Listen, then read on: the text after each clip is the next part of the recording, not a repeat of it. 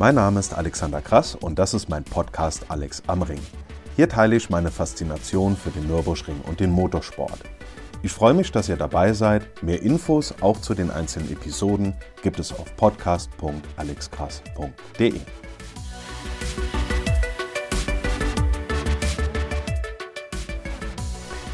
So, meine Damen und Herren, heute soll es mal nur um Motorsport gehen bitte nicht wundern über die Geräuschkulisse im Hintergrund. Ich weiß nicht, ob man es hört. Hier ist gerade ein Riesengewitter unterwegs, was äh, auch in den nächsten Stunden noch anhalten soll. Ist natürlich sehr schade, dass sich die Natur nicht an meinen Aufnahmeplan hält. Aber äh, ich hoffe, man hört es nicht zu laut. Die Themen heute. Ein Blick auf die aktuelle Situation in der Formel 1. Da gibt es nämlich eine ganze Menge Aspekte, die wirklich spannend sind. Dann ein Rückblick auf zwei vergangene Veranstaltungen auf dem Nürburgring, nämlich den Truck Grand Prix und den Oldtimer Grand Prix jetzt im August. Und ein Ausblick auf das, was am Wochenende stattfindet, nämlich die DTM. Und auf das, was in zwei Wochen stattfindet, worauf ich mich besonders freue. Das ist das 12-Stunden-Rennen der Nürburgring Langstreckenserie. Gehen wir erstmal zur Formel 1. Die Silly Season ist ja gerade vorbei und Spar steht an. Ist ja immer ein großer Spar, äh, Spaß. Spar, Spaß, ja. Ein ganz schlechtes Wortspiel.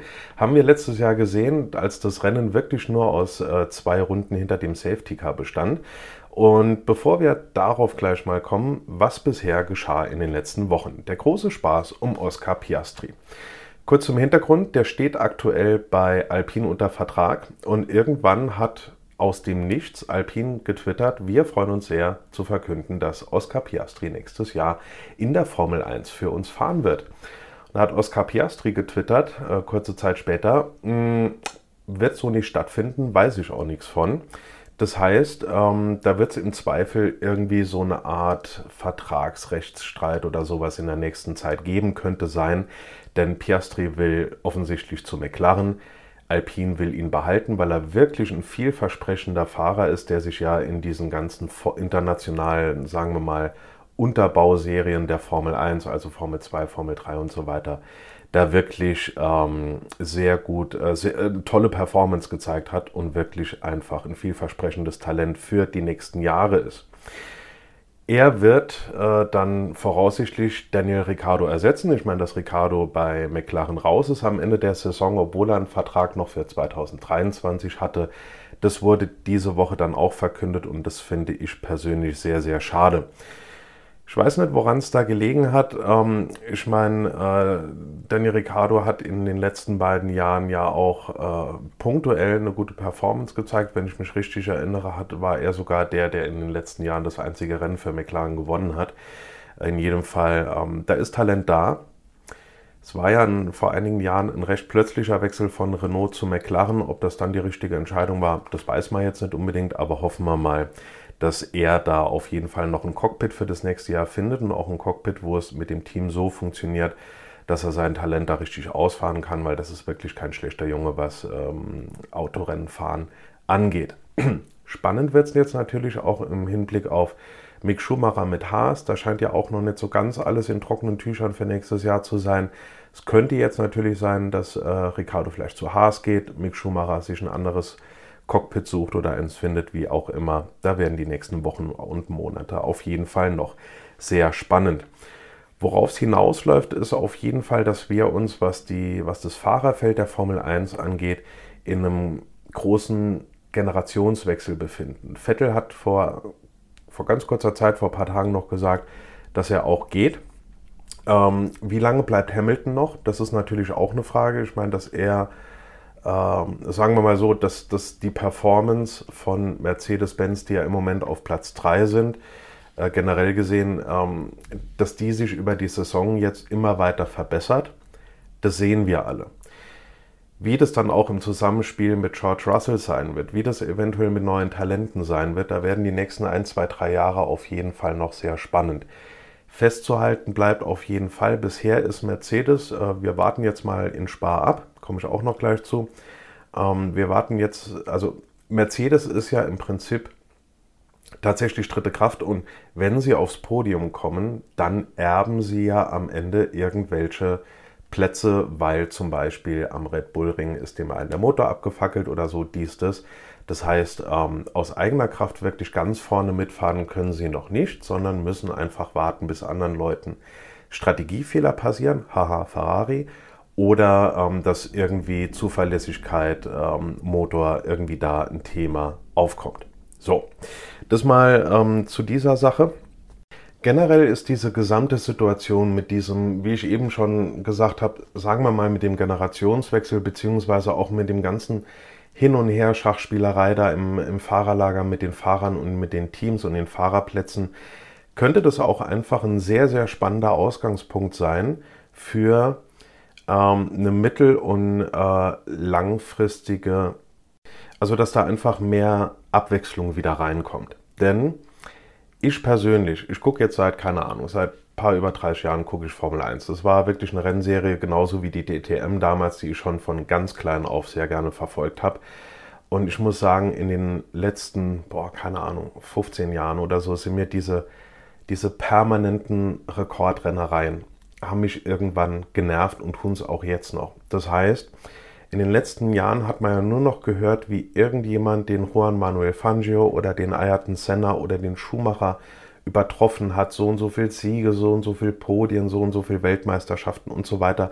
Mich hat das irgendwann einfach genervt und ich freue mich einfach mal drauf, dass jetzt auch mal vielleicht hoffentlich ein paar Jahre kommen, wo einfach gesagt wird, Letztes Jahr wurde der, der Verstappen-Weltmeister, kann man immer noch darüber diskutieren, ob er Weltmeister wurde oder ob er den achten Titel von Hamilton gewonnen hat. Da gibt es ja auch große Kontroversen. Ähm, dass man einfach sagt, der wird jetzt dieses Jahr vielleicht nochmal Weltmeister, nächstes Jahr wird es mal ein anderer, dann vielleicht nochmal Verstappen, dann zwei Jahre ein anderer oder so, dass sich das einfach mal gesund abwechselt und dass dort wirklich mal eine Abwechslung reinkommt und so viel Respekt ich vor diesen Fahrern, wie zum Beispiel Michael Schumacher, Riesenfan.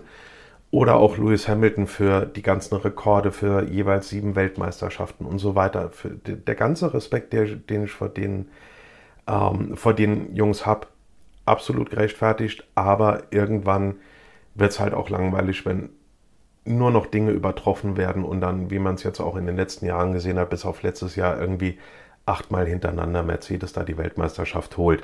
Ein, ein Mercedes-Fahrrad, das ist, ähm, es wird irgendwann wirklich Fahrt. Und wenn da einfach neue Fahrer reinkommen und die sich mit der jüngeren Generation, die jetzt schon im Fahrerfeld ist, ich sag mal alles so rund um äh, Norris, äh, Verstappen, Leclerc und so weiter, wenn die sich mit denen dann betteln und da wirklich eine gesunde Rennserie wieder bei rauskommt, das wäre, glaube ich, für alle ein Riesengewinn kommen noch andere Sachen dazu, nämlich äh, unter anderem, dass heute Morgen Audi den, Mo äh, den Einstieg als ähm, Motorenlieferant in die Formel 1 bekannt gegeben hat.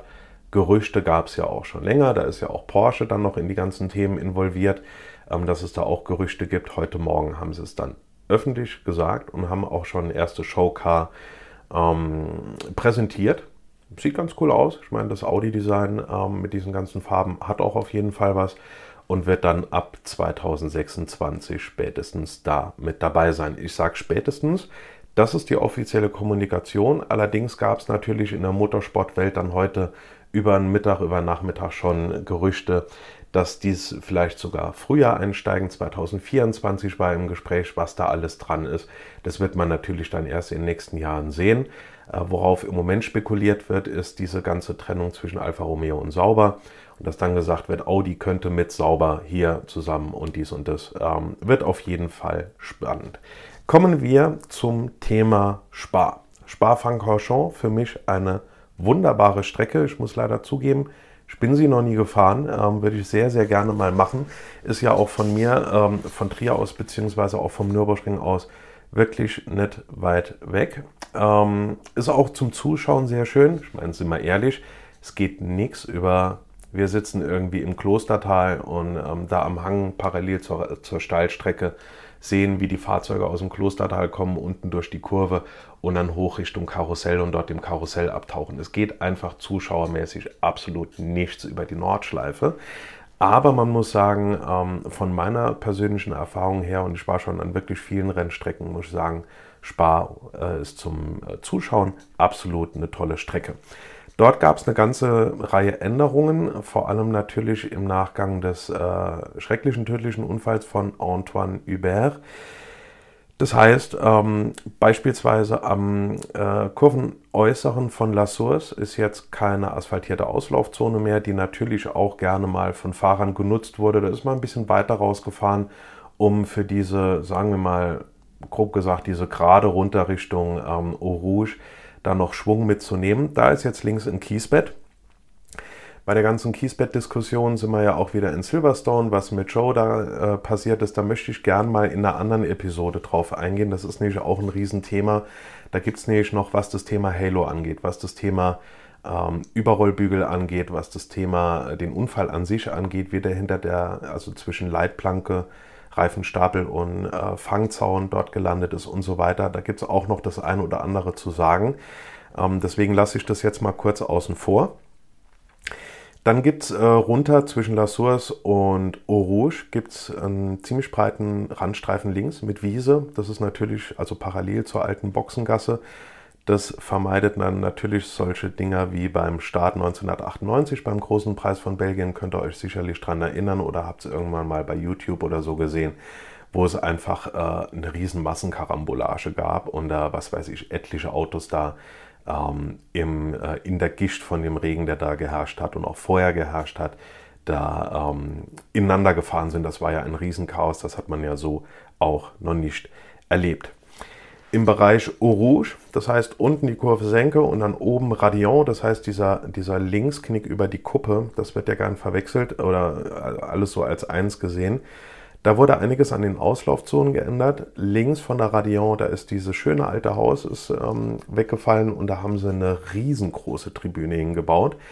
Ich glaube, also ich habe bisher nur Bilder bzw. Videos gesehen von verschiedenen Rennen, die dort schon stattgefunden haben. Ich glaube, von der Tribüne hat man einen richtig mega geilen Blick. Oben von La Source die äh, gerade runter, dann durch die Eau Rouge und dann bis hinter Radion. Also ich glaube, ähm, das ist wirklich eine, eine ganz, ganz tolle Tribüne. Diese Änderungen sind richtig. Gab noch die ein oder andere Kurve, da haben sie noch eine Schikane eingebaut, hier hinter Kurve 8, 9, äh, die Ecke, da gibt es jetzt noch eine extra Variante. Dann haben sie hier und da noch Kiesbetten hingemacht. Ähm, die sind absolut richtig. Was ich nur in dem Zusammenhang nicht verstehe, ist, es gab in Folge von diesem äh, Unfall von Antoine Hubert, von diesem äh, wirklich schlimmen, ähm, tödlichen Unfall, beziehungsweise auch von diesem Unfall, der ähm, glaube, das war vergangenes Jahr in dieser Formel Jahr W, wo da auch ähm, vier oder fünf Fahrzeuge zusammen, ähm, zusammen gecrashed sind, ähm, gab es da eine ganze Menge Diskussion.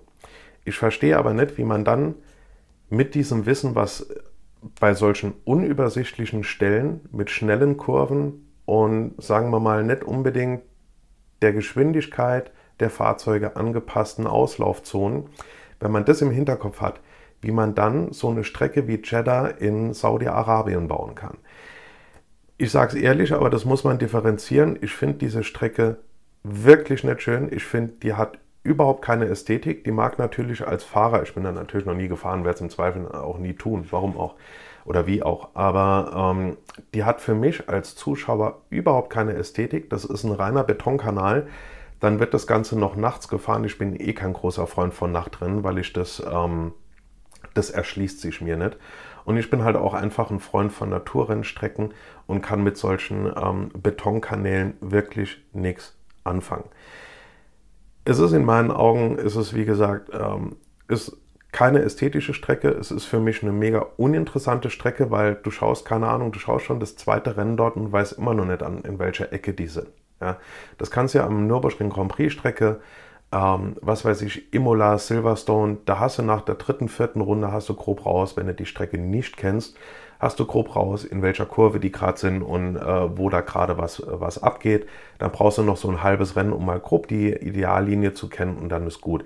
Bei Cheddar ist das ähm, absolut anders und ich halte diese Strecke wirklich für gefährlich, weil sie so unübersichtlich ist bei den hohen Geschwindigkeiten. Wenn da wirklich mal einer quer auf der Strecke steht und dann kommt einer um die unübersichtliche Ecke mit einer richtig hohen Geschwindigkeit, dann kann es dort ordentlich, äh, ordentlich krachen. Und dann sind wir bei mir, also in meiner Meinung nach, wieder in einem Gefährdungspotenzialbereich von äh, Spa, Radion, Antoine Hubert, muss ich wirklich sagen.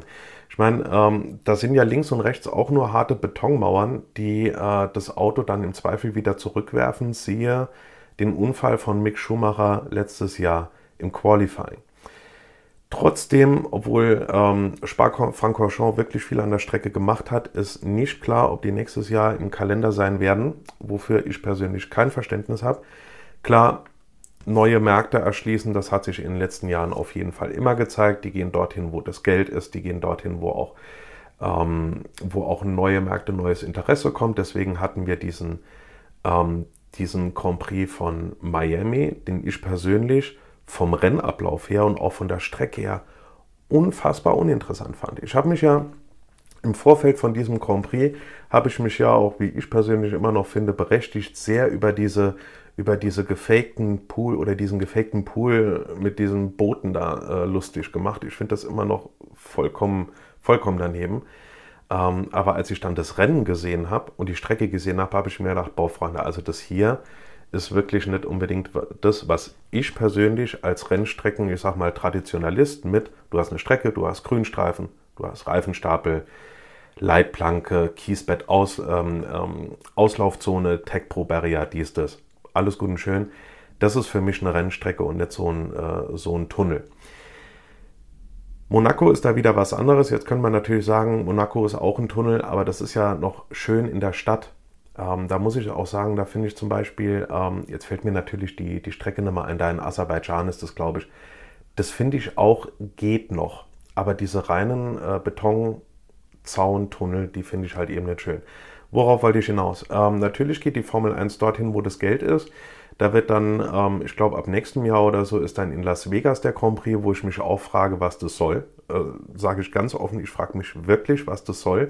Die können ja gern irgendwo, äh, wenn sie sagen, wir haben über Netflix Drive to Survive, haben wir einen riesen Fanzulauf in Amerika. Gut und schön, ist ja wirklich super. Ich meine, wir können uns daran erinnern, wann war das 2006 oder so, als diese Diskussion war mit, wer war denn das damals, äh, Michelin und Bridgestone oder so, oder war es Pirelli, keine Ahnung, mit diesen Reifen, wo dann, wo die in Amerika gefahren sind, haben dann gesagt, unter diesen, haben einige Teams gesagt, wir können ähm, unter den Bedingungen mit diesen Reifen nicht starten. Ich weiß jetzt nicht mal, ihr wisst es im Zweifel viel besser als ich, äh, welche Reifen das waren. Die platzen uns da in der Steilwandkurve oder sowas. Dieser Kurve vor Start und Ziel, da wollen wir eine Schikane, haben die anderen Teams gesagt, nee, machen wir nicht, das ist unfair. Und dann sind am Ende irgendwie sechs Autos an den Start gegangen. Dass das natürlich kein, nicht unbedingt ein guter Start in den USA war oder ein guter Restart in den USA war, ist natürlich klar. Deswegen alles gut und schön, wenn es neue Märkte gibt, aber warum müssen das dann irgendwie diese, ähm, diese Betonstrecken sein? Gut, wir werden sehen, sagen wir mal so. Äh, Las Vegas hat ja auch von der Stadtatmosphäre her wieder ein ganz anderes Bild. Vielleicht wird es ja ganz nett. Zurück zum Thema. Spa ist bisher noch nicht im nächsten äh, nächstjährigen Kalender. Und eins hat sich diese Woche rausgestellt, und das finde ich auch sehr schade, dass äh, Le Castellet raus ist. Finde ich persönlich auch eine sehr schöne Strecke, auch eine sehr interessante Strecke. Ich meine, ähm, da ist ja auch in den französischen Landesfarben sind ja da auch dies, äh, diese Auslaufzonen gemacht. Und je nachdem, auf, welchen, äh, auf welcher Farbe man ist, wird das Auto mehr oder weniger durch diesen Farbbelag, der speziell gemacht ist, dann halt eben abgebremst, was ich persönlich ein sehr, sehr cooles äh, Konzept für eine Auslaufzone halte. Mal kurz zum Geschehen jetzt in Spa. Es gibt eine ganze Menge Mot Motorenstrafen, also genauer gesagt, weil da geht es ja hier um die ICE, da geht es um die IC, da geht es um die ähm, MGU, Age und so weiter, äh, nennen wir es mal Antriebskomponentenwechselstrafen.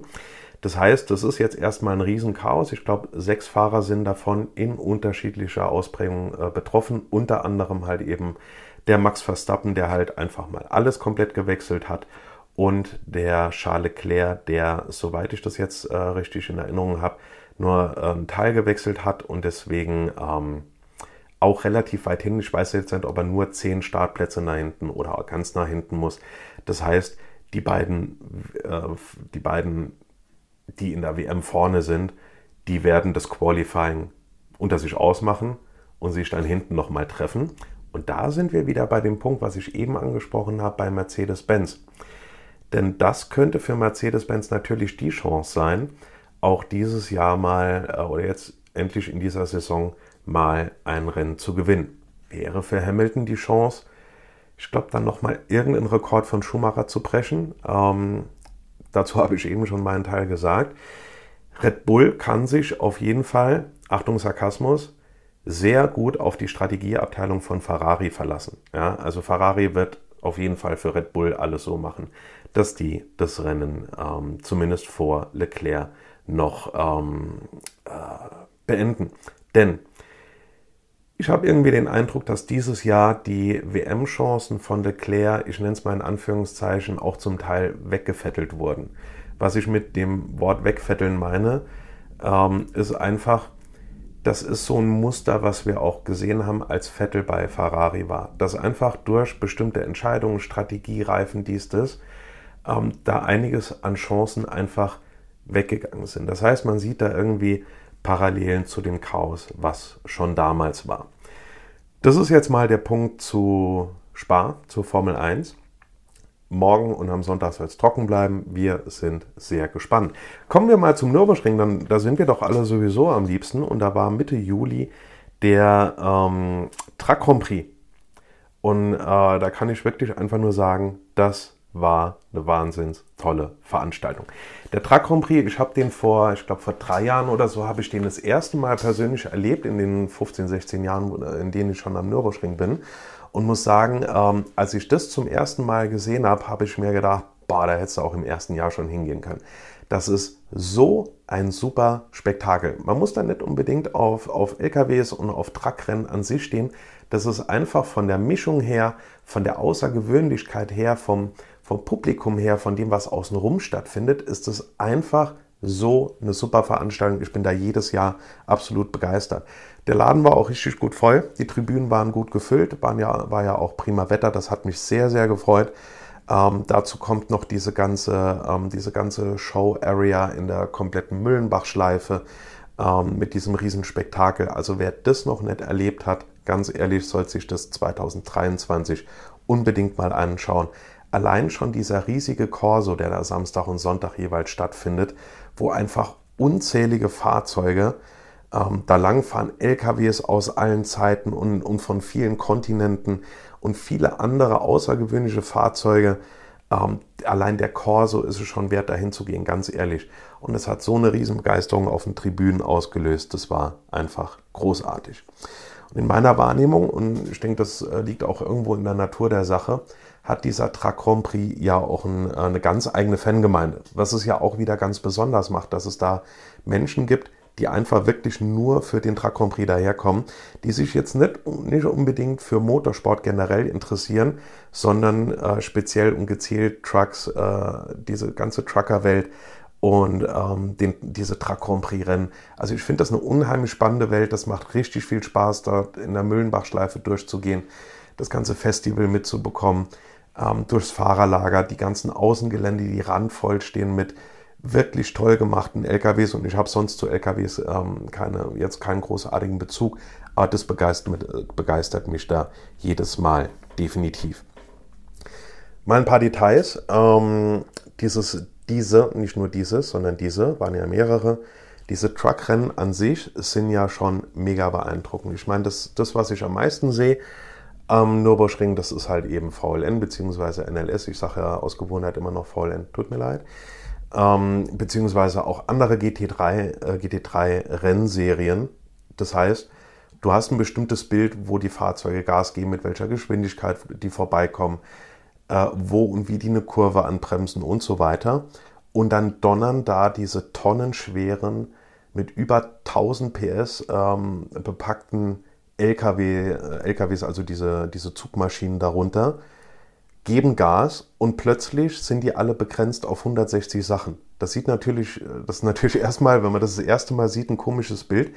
Die geben da Gas und du hörst die wirklich, äh, wirklich beschleunigen und auf einmal alle nur mit einer Geschwindigkeit und da kommen die da vorbeigerattert. Und ich meine, klar, im Vergleich zu einem GT3-Renner, der dort Fullspeed auf der und Zielgeraden vorbei donnert, ist das, kommt das einem natürlich auf den ersten Blick langsam vor, aber wenn man sich äh, anschaut, was die Dinger wiegen, wie viel PS die haben und welche Geschwindigkeit die am Ende fahren, ist es für die natürlich dann doch richtig, richtig schnell.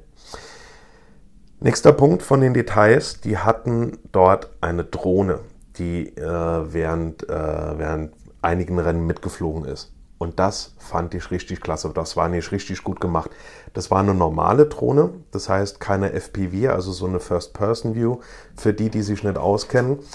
Ähm, kurz gesagt, eine normale Drohne, also so ein Quadrocopter mit Kamera, die fliegen hoch, das heißt, die können sich auf dieser vertikalen Ebene bewegen und die können sich auf der horizontalen Ebene dann in alle möglichen Richtungen bewegen und können sich dann nochmal um die eigene Achse drehen und können dann halt eben die, äh, über diesen Gimbal dann auch die Kamerastellung verändern. Das ist im Prinzip so diese, diese Hobbydrohne, die man überall sieht. Das ist das, was die jetzt hier am äh, Nürburgring beim Truck Grand Prix im Einsatz hatten und das fand ich richtig, richtig klasse.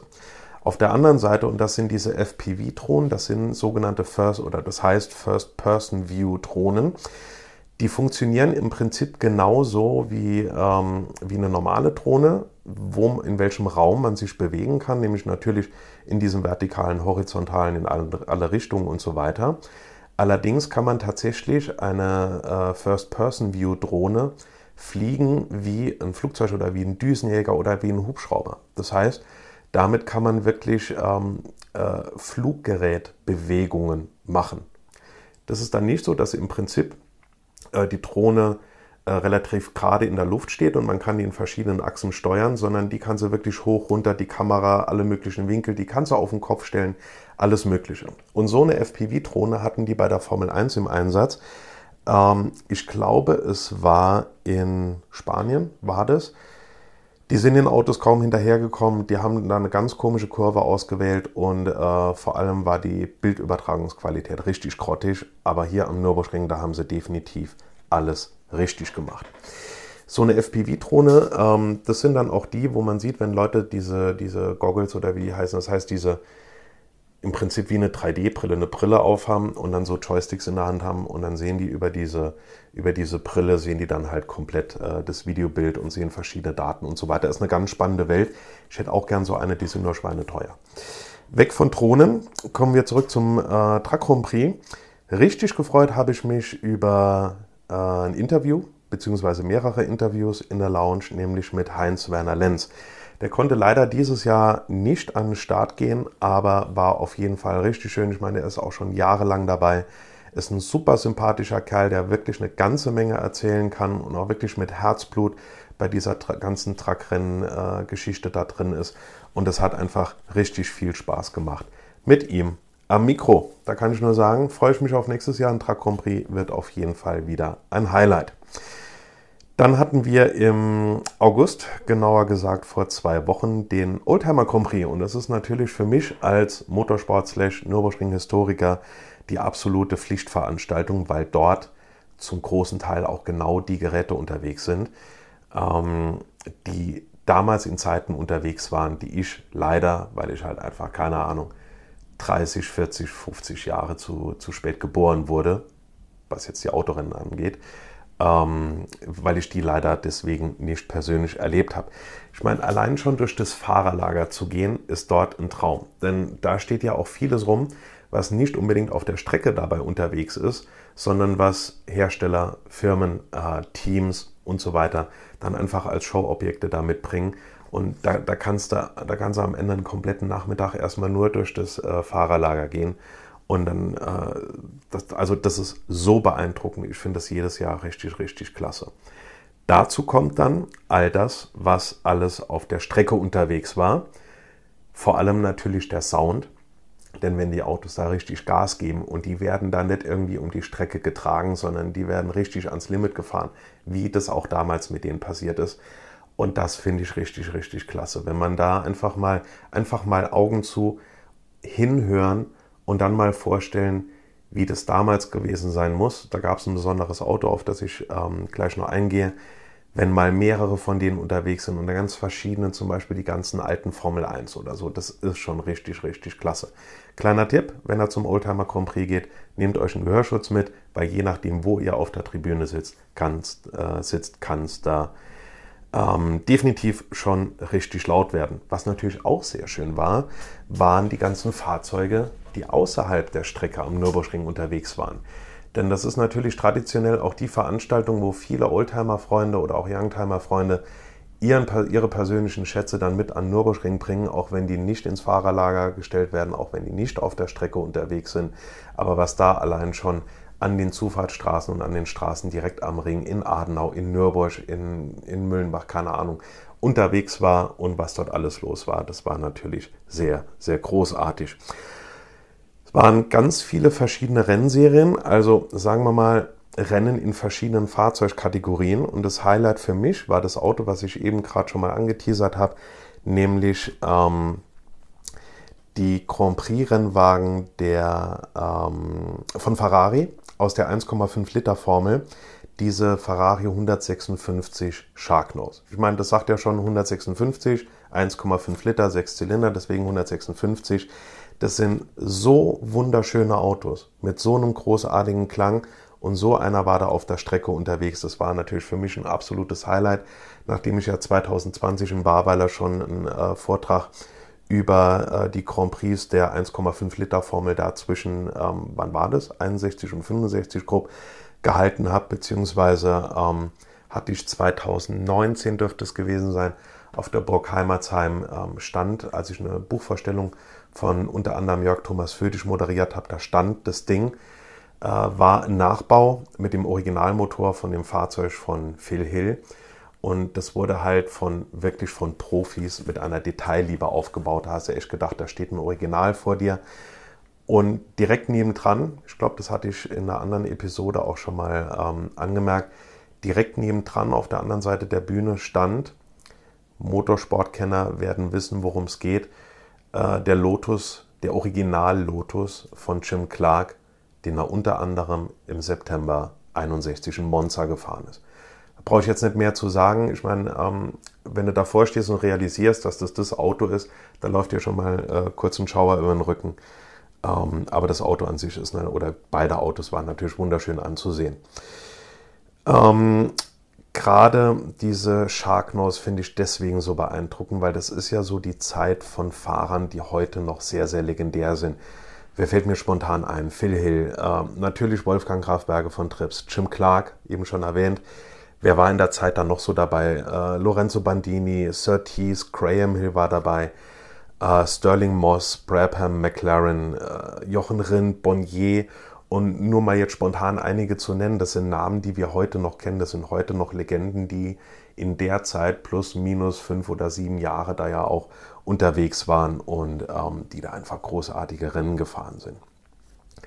Es war natürlich auch heute mit, also dieses Jahr in der heutigen Zeit, auf diesen ganzen Geräten tolle Fahrer unterwegs, wie zum Beispiel Marco Werner war unterwegs. Äh, der war, das muss ich jetzt allerdings dazu sagen, bei einem Rennen von ähm, äh, von so modernen Prototypen, die da unter anderem waren, äh, ist er gefahren. Wer allerdings auch gefahren ist, Jackie X. Ähm, sehr, sehr, sehr interessante Persönlichkeit. Habe ich 2020 im Rahmen des Oldtimer Grand Prix auf der Nordschleife tatsächlich kennengelernt, als äh, da Fotos gemacht wurden mit einem, ähm, mit einem Ferrari von, ich glaube, 72 oder, oder sowas war das, 72, 73, irgendwie so die Ecke. Ähm, Arturo Merzario war unterwegs und was mich sehr gefreut hat, auf verschiedenen Fahrzeugen in verschiedenen Serien äh, bzw. verschiedenen Rahmenrennen war der Frank Stippler unterwegs. Den hatte ich dieses Jahr dann beim Oldtimer Prix auch in der Lounge zum Interview. Ich mag ihn wirklich sehr und freue mich jedes Mal, wenn er bei mir am Mikrofon ist. Und das, äh, da kann er natürlich äh, viel Spannendes erzählen, weil er natürlich gerade auch den Vergleich hat, wie fährt man ein modernes GT3-Fahrzeug, mit dem A8 auch ein ähm, äh, ein GT3-Fahrzeug, das er selber zum großen Teil auch mitentwickelt hat. Und auf der anderen Seite, wie fährt man ein Fahrzeug, was dann halt eben schon Jahrzehnte alt ist? Und ich meine, er ist ja auch schon ähm, verschiedene Auto-Union-Typ, Schlag mich tot, Typ C oder so gefahren aus den 30er Jahren. Also diese Europameisterschafts-Grand Prix-Rennwagen aus den 30er Jahren hier. Das sind wir bei Fahrern wie Rosemeyer, Nuvolari, Hans Stuck und so weiter. Und gerade diesen Vergleich, wie man modernes Auto fährt, wie man altes Auto fährt, das war unheimlich interessant. Kleiner Ausblick zum Thema Oldtimer Grand Prix. Bis 2028 wurde der Vertrag mit dem Nürburgring verlängert. Freut uns natürlich alle sehr. Und im nächsten Jahr ist die 50. Ausgabe dieses Oldtimer Grand Prix. Und Wenn ich mir was wünschen darf, es kommen ja immer mal wieder zu irgendwelchen besonderen Rennen, wenn irgendjemand ein Jubiläum hat. Es gab mal ein 24-Stunden-Rennen vor ein paar Jahren, da hatte Aston Martin ein Jubiläum, da ist, ja, da ist dann der Daniel Craig, ist mit einem, war das ein DB6, würde ich mal sagen, aus Goldfinger war das, glaube ich, ist er eine, eine Showrunde gefahren oder wir hatten schon den, ähm, den Audi Le Mans-Sieger, fragt mich nicht, was, äh, wie die Baureihe heißt, R18 oder so, könnte sein. Müsste ich jetzt mal Kevin Schneider fragen, der kennt sich da, der kann mir das direkt auf Anhieb sagen. Der ist eine Runde gefahren und wenn ich mir da was wünschen dürfte, ich weiß ja nicht, wer mir hier so alles zuhört, wer da irgendwelche Kontakte hat oder beim, bei den richtigen Personen mal irgendwie einen kleinen, äh, kleinen Hinweis geben kann oder die richtige Frage stellen kann. Also richtig klasse wäre ja, wenn nächstes Jahr bei der 50. Ausgabe eine Showfahrt von einem Auto Union Typ C wäre. Weil das wäre für mich wirklich so ein, ähm, ein wirklich absolut unvergessliches Erlebnis. Ich würde es so gerne mal erleben, dass so ein V16-Motor mit, was hatten die äh, 1936 für, für Leistungskategorien? Die hatten 520 PS oder sowas, die hatten ja auch 4, 5 Liter Hubraum ähm, mit diesem äh, Roots Doppelkompressor, wenn da, äh, wenn, wenn ich dieses Fauchen von diesem Motor mal in der Eifel hören würde und besonders großartig und ich glaube, das wäre einfach ein Ereignis, was tausende Menschen anziehen würde, wäre eine Showrunde von so einem Fahrzeug auf der Nordschleife. Ich glaube, das wäre einfach, ähm, das wäre einfach ein unvergessliches Erlebnis für so viele Menschen ähm, und es würde so viele Zuschauer in jedem Fall anziehen. Vielleicht hat ja jemand irgendwie, der gerade zuhört, die Kontakte und kann da an geeigneter Stelle mal einen Vorschlag machen. Kleines Highlight ähm, für mich persönlich, muss ich sagen, ähm, weil ich ein großer Fan davon bin. Sonntags zwischendurch, da war gerade irgendein Rennen, weiß ich schon einmal, welches das war. Und da ist mir aufgefallen, dass unten auf der Haupttribüne und oben auf dem Balkon plötzlich viele Leute so, so, so aufgemerkt haben, haben so, so, da ist irgendwas und haben mit dem Finger auf die andere Seite von der Strecke gezeigt, Richtung Fahrerlager, da Richtung ähm, Goodyear Turm, Medical Center die Ecke. Und da habe ich schnell mal rüber geguckt und er fuhr dort vom Medical Center runter Richtung äh, Tunnel, wo es dann links äh, unter der Strecke durchgeht, Richtung Lindner, fuhr ein F40. Und da muss ich einfach sagen, ähm, das Auto meiner Kindheit, jedes Mal, wenn ich einen F40 sehe, bleibe ich einfach stehen und starte das Ding über Minuten an, weil das einfach so wunderschön ist. Ähm, den gibt es ja oder gab es ja vor vielen, vielen Jahren von ähm, Pocher in 1 zu 8. Und ich habe durch äh, viel Glück, muss ich sagen, für einen sehr, sehr günstigen Kurs vor einigen Jahren auf Ebay so ein Ding geschossen. Und das ist wirklich in der, in der relativ kleinen Sammlung, sage ich mal, bei mir von Modellautos ist das wirklich einfach äh, so, so der große Schatz, weil das ein F40 ist, einfach ein unfassbar wunderschönes Auto. Und daran hat man einfach gemerkt, dass so viele Menschen da auf den Tribünen, je nachdem, wo du auf der Haupttribüne sitzt, siehst du das ja wunderbar, die Ecke, dass so viele Menschen darauf reagiert haben, zeigt einfach, Nürburgring-Fans haben einfach richtig guten Geschmack. So, Ausblick jetzt. Das waren die vergangenen Veranstaltungen. Kommen wir zu dem, was kommt. Ich freue mich sehr aufs DTM-Wochenende.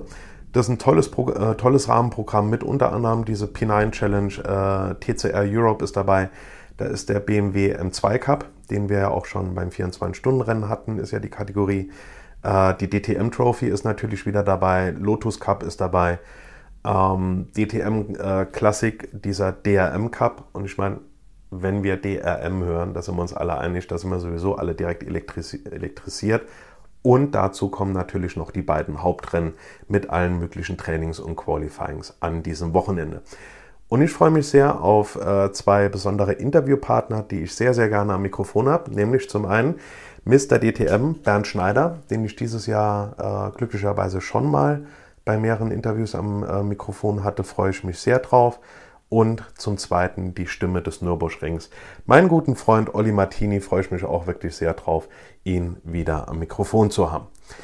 Jetzt kommt noch ein weiterer Ausblick auf das, was in zwei Wochen stattfinden wird. Da freue ich mich auch wirklich sehr drauf. Das wird ein Highlight. Das ist das äh, 12-Stunden-Rennen am Nürburgring Mitte September. Das besteht ja aus zwei 6-Stunden-Rennen und es ist ja ein komplett neues Format. Ich meine, einerseits Doubleheader hatten wir schon, war ja dann 2020 in dieser ganzen Corona-Geschichte hatten wir das ja, ich glaube, dann wirklich zum ersten Mal. Und da muss man sagen, da war auch im Fahrerlager und generell, da war eine ganz andere Stimmung. Klar, so ein Foul, äh, habe ich schon wieder gesagt, ein Wochenende der Nürburgring Langstreckenserie ist was ganz Besonderes. Du kommst Freitagmittag oder Nachmittag dorthin, guckst dir das freie Training an, gehst abends durchs Fahrerlager, kannst durch die Boxengasse gehen, kannst mit so vielen Leuten reden, bekommst wirklich Rennfeeling, das ist ja wirklich Motorsport zum Anfassen. Dann, ähm, dann gehst du abends irgendwo in, in, rund um Nürburgring irgendwo essen und dann ähm, am nächsten Tag halb neun bis um zehn ist äh, Zeittraining.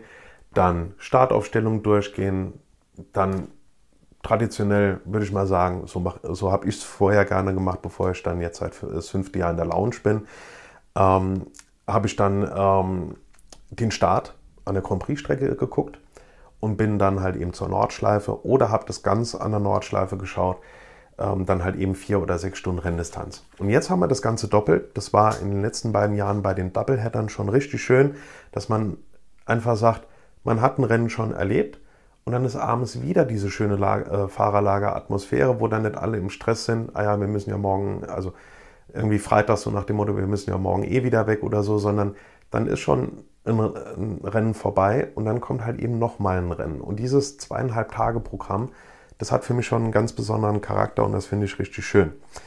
Bei diesem 12-Stunden-Rennen ist es dann auch, und zwar aufgeteilt. Für die, die sich ähm, mit dem ganzen Rennkonzept jetzt noch nicht so ganz auskennen, ganz kurz beschrieben. Es gibt ein 6-Stunden-Rennen samstags und ein sonntags. Das heißt, diese 12 Stunden werden zweigeteilt. Sonst müsste man ja, was weiß ich, morgens um 8 starten und fährt bis abends um 8. Das ist ja Käse. Ähm, hier wird gesagt, wir fahren samstags ein, ein 6-Stunden-Rennen. Die Startaufstellung wird natürlich vorher durch ein Qualifying dann halt eben rausgefahren. Und dann werden nach diesen 6-Stunden-Rennen vom Rennergebnis die Abstände eingefroren. Dann gibt es über Nacht die Park-Fermé-Bedingungen und sonntags geht das dann so weiter, dass die Fahrzeuge aus der, in der Boxengasse nach dem Rennstand, Rennendstand vom ersten Sechs-Stunden-Rennen aufgestellt werden und dann mit dem Abstand des Endergebnisses von dem Samstagsrennen nacheinander in das Rennen geschickt werden. Das alles unter Code 60 Bedingungen. Und wenn dann alle Autos auf der äh, also aus der Boxengasse auf der Strecke unterwegs sind, im richtigen Abstand, dann wird über Grün generell das Rennen dann wieder freigegeben und dann wird damit quasi das 6-Stunden-Rennen vom Vortag fortgesetzt und damit haben wir ein, äh, ein 12-Stunden-Rennen. Das heißt, diese 12 Stunden werden einfach nur durch zwei geteilt. Es ist ein komplett neues Konzept. Es stellt sich natürlich bei dem einen oder anderen Fahrer die Frage nach den Reifentemperaturen. Denn gerade bei den GT3, wie willst du da unter Kurs 60 die Reifen auf Temperatur bringen, um dann plötzlich bei Signal grün dann da Gas geben zu können? Das ist eine Frage, die kann ich nicht beantworten. Das wird einfach jetzt mal die Erfahrung zeigen. Und generell, das ist ein neues Format. Hört sich wirklich gut an, hört sich wirklich spannend an kann eine richtig oder hat, hat gute Chancen, eine richtig große Sache und eine schöne Tradition zu werden. Und ich bin halt einfach der Meinung, man sollte solchen neuen Konzepten definitiv Chancen geben. Das ist eine wirklich innovative Idee, die ich richtig super finde. Das probiert man aus, dann wird gegebenenfalls im Detail nachgebessert, dann wird mit den Fahrern, mit den Teams diskutiert, wird geschaut, wie ist das Feedback und so weiter. Und dann, ähm, und dann probiert man das nochmal aus. Das hat auf jeden Fall definitiv diese Chancen verdient. Was dazu kommt, zu dieser eben schon angesprochenen besonderen Atmosphäre im Fahrerlager, es gibt beim 12-Stunden-Rennen ab Donnerstag dann auch Camping mit beleuchteten und sanitär und dies das richtig gut gemachten Campingplätzen. Also allein was auch die Fanseite angeht, es wird fast 23 Stunden Motorsportprogramm geboten in diesen Tagen und ich glaube, das wird einfach ein richtig, richtig tolles Highlight. Ich bin sehr auf die Starterliste gespannt und das Plakat, das hängt ja auch äh, an vielen Orten schon in Deutschland, auch in sehr, sehr groß. Hat die, ähm, die NLS hat das die Tage auf Instagram nochmal gepostet, wo so ein Riesenplakat, keine Ahnung, irgendwo am Bahnhof Bonn oder sowas hängt. Ähm, das sieht richtig gut aus, das Plakat. Das hätte ich gern zu Hause an der Wand hängen. Und in zwei Wochen ist es dann auch endlich soweit. So, jetzt habe ich eine Dreiviertelstunde lang viel erzählt. Ich habe noch ein paar Episoden jetzt für die nächste Zeit geplant. Also sowieso, ich meine, war jetzt das zweite Mal, dass ich aus verschiedenen Gründen mal ähm, ein paar Wochen Pause drin hatte, weil Äh, es war einfach viel los. Äh, waren viele Veranstaltungen am Nürburgring, ähm, wo ich mich über jede, wie ich gerade eben gesagt habe, sehr gefreut habe. Ähm, privat waren viele tolle Sachen, ähm, waren äh, Urlaub war mit drin.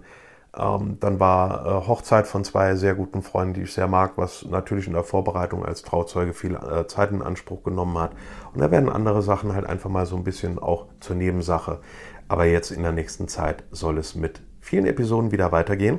Was habe ich da so alles auf dem Zettel stehen? Ähm, ich werde natürlich noch was zu 95 Jahren Nürburgring sagen. Das war natürlich jetzt Mitte Juni. Das ist jetzt ein bisschen mehr als äh, oder knapp zwei Monate her. Ist jetzt aber auch nicht so tragisch, denn wir befinden uns im 95. Geburtstagsjahr des Nürburgrings und da kann man eigentlich immer was dazu sagen. Natürlich wird es dann im September ein Nachbericht zum 12-Stunden-Rennen geben. Danach steht ja auch äh, unmittelbar danach steht ja auch noch das 1000 Kilometer Rennen an. Da werde ich dann äh, zu gegebener Zeit noch was dazu sagen. Dann ähm, auf vielerlei Anfrage, weil ich das mal in einer Episode erwähnt hatte, dass das noch ansteht, ähm, werde ich einen kurzen Bericht über die Klassenfahrt, oder das heißt kurzen Bericht, werde jetzt nicht stundenlang erzählen, alles im Detail, aber äh, prinzipiell, was haben wir gemacht? Die Klassenfahrt zum Nürburgring Mitte Juni, die nämlich einfach sehr, sehr viel Spaß gemacht hat. Und damit meine ich nicht, am Nürburgring macht es immer Spaß, das, das stimmt natürlich, das tut es immer. Aber man muss auch sagen, es hat mit der Klasse einfach wunderbar funktioniert. Die waren super interessiert. Und was wir da am Nürburgring gemacht haben, welche Programmpunkte wir da hatten, ähm, das werde ich dann einfach mal erzählen.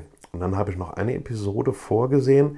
Das hat jetzt nicht unbedingt direkt was mit Nürburgring und Motorsport zu tun, also so in ganz direkter Linie, aber es sind trotzdem Aspekte, die damit zu tun haben, nämlich ähm, ich war unterwegs und bin mehrfach ähm, über mehrere Tage war ich mit einem Tesla in Manhattan unterwegs. Elektromobilität.